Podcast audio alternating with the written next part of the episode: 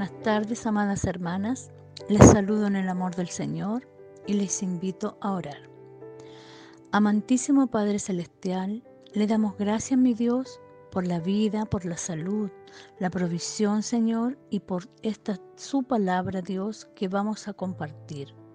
Háblanos, Señor, y guíanos a comprender y atesorarle en nuestro corazón. En el nombre de Jesús.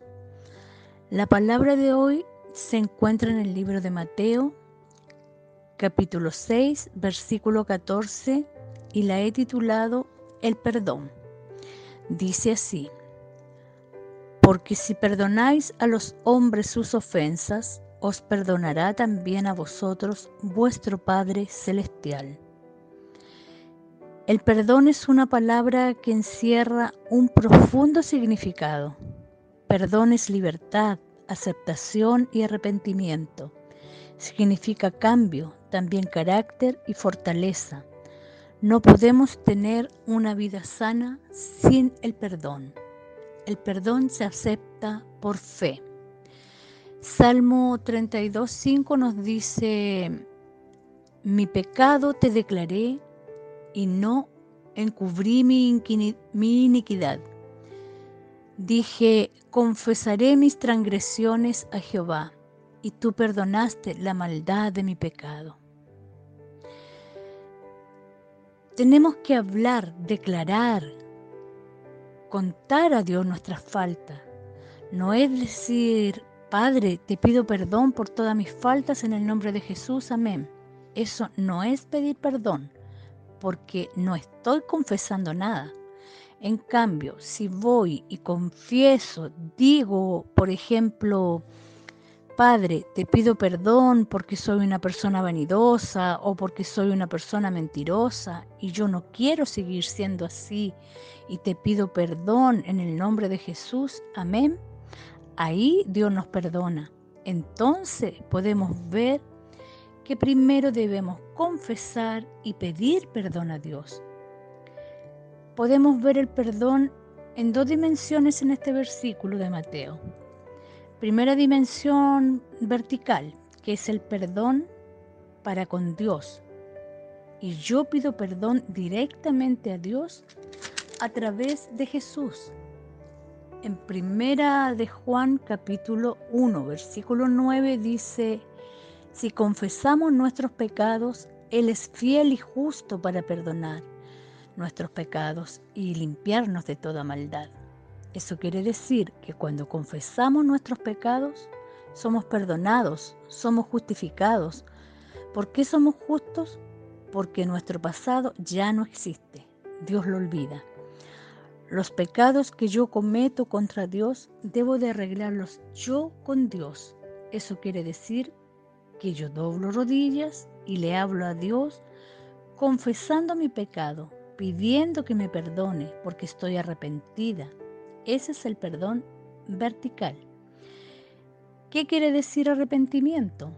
Es un sentimiento que causa tristeza o dolor por la falta que cometí y para solucionar y no sentir ese dolor Debo ir, doblar rodillas, visualizar la cruz en mi mente y pedir perdón por mi falta, por mi pecado. Si no siento tristeza o dolor al confesar, serán solo palabras, sin sentimiento, sin arrepentimiento. Atención con esto. Debo de arrepentirme con un corazón sincero. Cuando hay arrepentimiento hay conversión. Y aquí pasamos a la dimensión del perdón horizontal, que es cuando yo ofendo a alguien, yo le tengo que pedir perdón, pues ya he sido conversa y me doy cuenta cuando he ofendido. Ahora si alguien me ofende a mí, me causará una herida, una angustia, y no me pide perdón, yo debo decidir perdonarle por mi propia salud mental y salud espiritual, porque si yo no perdono, vendrá a mi corazón sentimientos de odio, venganza y rencor. Y esos sentimientos de odio serán el combustible para enfermar mi alma, mi espíritu.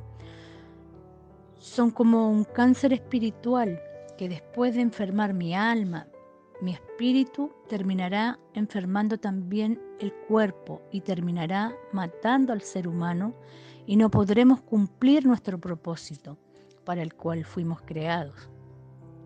Y lo más terrible, nuestro Padre Celestial no nos va a perdonar los pecados cometidos porque no supimos perdonar a quienes nos ofendieron.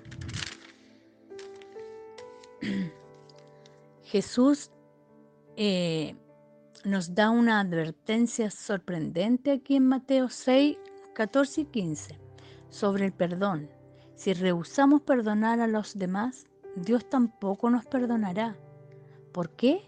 Porque cuando no perdonamos a los demás, negamos que todos tenemos en común que somos pecadores y necesitamos el perdón de Dios. No quiere decir que el perdón de nuestros pecados sea el resultado de nuestro perdón a otros, pero está basado en nuestra comprensión de lo que significa ser perdonados.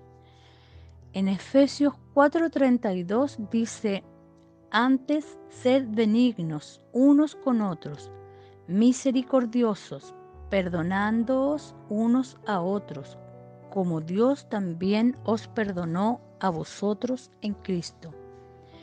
Es fácil pedirle perdón a Dios, pero es difícil perdonar a otros. Cuando le pedimos a Dios que perdone nuestros pecados, debemos preguntarnos, ¿he perdonado a la persona que me ha ofendido, que me ha herido? Debemos también pedir a Dios que nos dé buena conciencia para ir comprendiendo cuando nosotros también ofendemos con alguna palabra, con alguna actitud.